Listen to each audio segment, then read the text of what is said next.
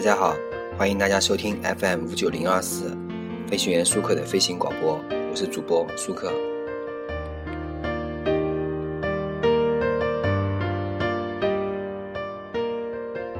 上一期我们说了一部神剧《半泽直树》，这一期呢，我们就说一下这部神剧的主演健雅人。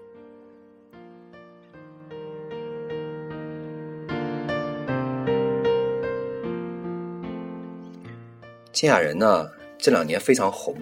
二零一二年，他演了一部电影电视剧啊，《Lady High》，胜者即是正义。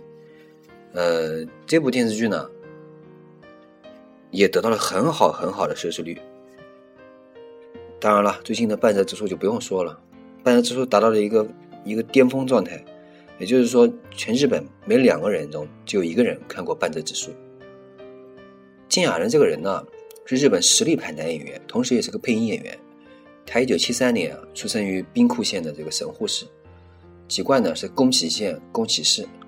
早稻田大学呢他肄业的，没有没有毕业。他在早稻田大学学的呢是中国文学专业。中国文中国文学专业呢，他因为他这个他非常喜欢演戏，非常喜欢喜欢表演，然后呢。在九二年的时候呢，就加入了以早稻田大学与演剧研究会为主体的呢这个东京 Orange 剧团，并成为该剧团的招牌演员，活跃舞台。在当时呢，被称为早稻田王子。他爱戏成痴，专心演戏。他九四年的时候呢，终止了早稻田早稻田大学的学业，加入了田边事务所。在日本啊，演员一定要加入一个事务所，你才能去参加演戏。他成为了一个演员。他的父母亲啊，气得和他断绝关系了，因为你。你想想看，一个大学生为了演戏这种行业，就跟父母了，就是一定把大学学业都都不念完，就直接签了一个事务所，父母跟他断气的断绝关系，长达七年。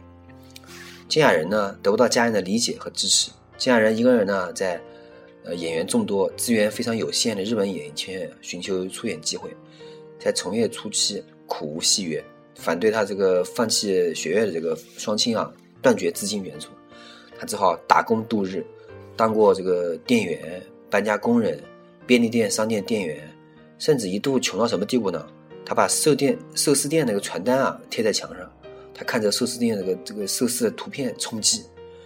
呃，后来他成名以后呢，回想这段过去呢，他曾经笑笑着说自己，他说还真佩服自己的毅力。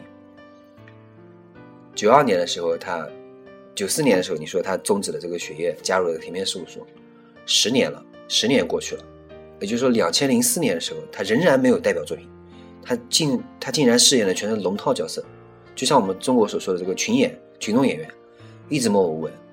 但即便这样呢，他仍然深深的热爱着演戏，一直没有放弃自己的梦想。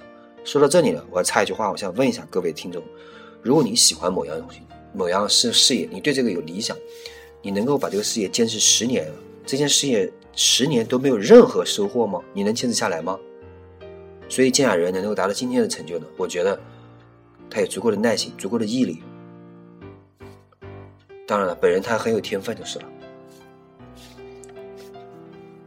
零四年的时候，他出演了 H NHK 年度大合剧《新选组》里面的一个一个新选组总长山南静助，逐渐被大众所知。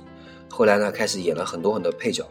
零八年的时候呢，他开始横扫了日本各大电影颁奖礼最佳男配角。总共获得了九座奖杯，呃，一直没有主演机会。这个金雅人呢，直到零八年和宫崎葵搭档出演 NHK 年度大戏《毒姬》中的毒姬的丈夫第十代十三代将军德川家定，知名度才开始飙升了。这个为躲了为了躲过明招明枪暗箭啊，表面装疯卖傻，实则睿智执着温柔的角色，虽然琢磨不多，却为金雅人带来大量好评。零九年开始呢，金雅人在电影方面开始有主演的作品，比如说《南极料理人》这部作品呢，让他得到了第三十一届横滨电影节最佳男主角、第六十四届日本电视电影艺术大奖优秀男主角啊等等奖项。二零一零年呢七月，金雅人首次主演了富士电视台连续剧《不被原谅的搜查官》，获得了第第六十六届日剧学院赏最佳男主角奖。这部。随后呢，这部这个演员呢，金雅人就开始演了各种各样的电视剧和和电影。比如这个《金色梦乡》啊，《太阳的遗产》啊，等等等等。后来获得了更多的这个奖项，比如第三十六回报知电影奖最佳男主角，第三十五回这个日日本电影奥斯卡金像奖优秀男主角等等等等。一二年的时候呢，是他这个丰收年，他主演了三部电影、两部电视剧，演艺事业达到了高峰。四月份到六月份呢，他演的这个富士台电视剧《雷吉哈》，就是我刚刚说《雷吉哈》，是二零一二年最受欢迎的日本电视剧之一。九月份呢，他主演了这个电影《盗钥匙的方法》。这部电影呢，在十五届上海国际电影节参赛的时候呢，受到了中国观众的热烈追捧。这部电视剧、这部电影我没看过啊，但是他赢仍然赢得了第三十六届日本电影奥斯卡金像奖最佳男主角。他后来呢，又主演了 TBS 电视台的时代剧《大奥诞生》，有功光加光片，出色的饰演了这个英俊、儒雅、温柔的男主角。万里小路有功，与女将军德川家光谱写了一段浪漫凄凉的纯爱史诗。然后呢，他和这个里面的德川家光的主演啊，菅野美惠呢，因戏结缘，最后呢，迈入了婚姻殿堂。一三年的时候呢，他演了两部大热作品，就是《半泽直树》和《Lazy High 二》。二零一三年，我们看这一年啊，金雅人演了很多很多。这个半泽直树呢，我们刚刚之前上一集说过了，半泽直树的收视率从未下跌，一路飙升。最后一集呢，达到百分之四十二点二，也就是瞬间收视率超过几乎接近百分之五十。我刚刚说过了，也就是说每两个人中间就一个人看过半泽直树。啊，这半泽直树呢，让金雅人呢，就是得到了很多很多奖项，剧中的招牌语言啊，加倍奉还。还获得二零一三年日本流行语这个称号。金雅人学生时代啊，他小时候的志向是当公务员，跟我们现在很多人是差不多的啊，想当公务员。但金雅人有个特点，数学非常差。很多人听众可能说我数学也很差，但是我想我敢保证你绝对不会差到像金雅人这样。这样这个数学差到什么地步呢？他考这个他居然啊，考大学的时候数学考了多少你知道吗？考零分。所以他最后学了中国文学，因为他，他其实他考的是其他的这个国立大学，但是数学要分，只有这个中国文学专业不需要数学的分数。他在小学三年级的时候呢，就开始他学那个分分数，我们学到通分的时候，他就不会学了，他觉得很痛苦，他考到零分。所以呢，他后来在打工的时候，后来不是因为双亲没有给他加资金资助嘛，他必须要打工。他打工的时候也是因为算钱算错了被开除了。他后来因为数学呢超级头疼，所以他彻底打消了自己啊，他以以后想当对外经贸部官员的念头。他大学的时候呢，因为他学呃学了一两年这个中国文学，所以中文说的还算不错，发音比较标准。电视剧里面也能看到他这个说中文。《Lazy High》第一集里面，金雅人就开口说中文，说：“你说我吗？”零九年在日剧《三角迷踪》里面，他也说过中文，说的慢。但是日本人说中文就是别的国家学中文啊，就是学不出来这种，呃阴阳平仄这种四声。他说的四声还算可以。呃，金雅人甚至还有一些比较艰苦的过去。大学时代的时候，因为他比较穷，他甚至以一个理由呢，因为人啊必须要吃点青菜，多吃点青菜。他干什么事呢？他甚至连路边的蒲公英都吃过。啊，他虽然他竟竟然将普通蒲公英啊和醋凉拌着吃，但是不怎么好吃。他的，因为之前我们刚刚也说过，没有钱的时候，将传单上的寿司啊撕下来，寿司图撕下来贴在墙上去。他消愁解闷的时候呢，就在寿司图的照片上写上“我想吃寿司”。呃，大家听了这个，是不是觉得金雅人这个过去也其实跟我们这些没有什么太大区别？呃，金雅人呢，他在圈里面是出了名的戏痴，痴迷于演戏。在这点上，我突然想到了张国荣。张国荣当年演戏的时候也是非常非常沉迷于这个演戏。他对待角色呢，金雅人本人对待角色非常认真。他为了演好角色啊，情报收集和准备都做得非常充充分。他在演这个 NHK 这个时代剧啊，《出云的阿国》中演这个敲鼓者，他自己买了鼓，然后在卡拉 OK 包了个房练习。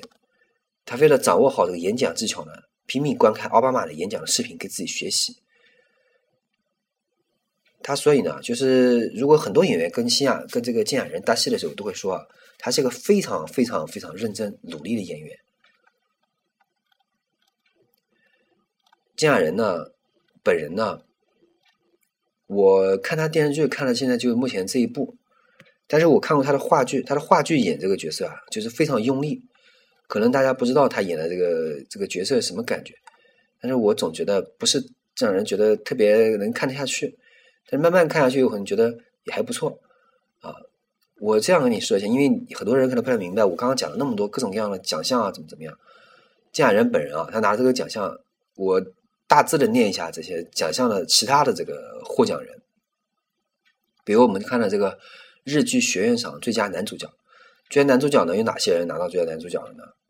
这个里面有吉田裕二，吉田裕二，我想大家应该知道，因为刚刚我们之前说过那个《东京爱情故事》里面，他就是呃主角。就木村拓哉，木村拓哉日本人非常流行的木村拓哉，大家应该很清楚。松本润啊。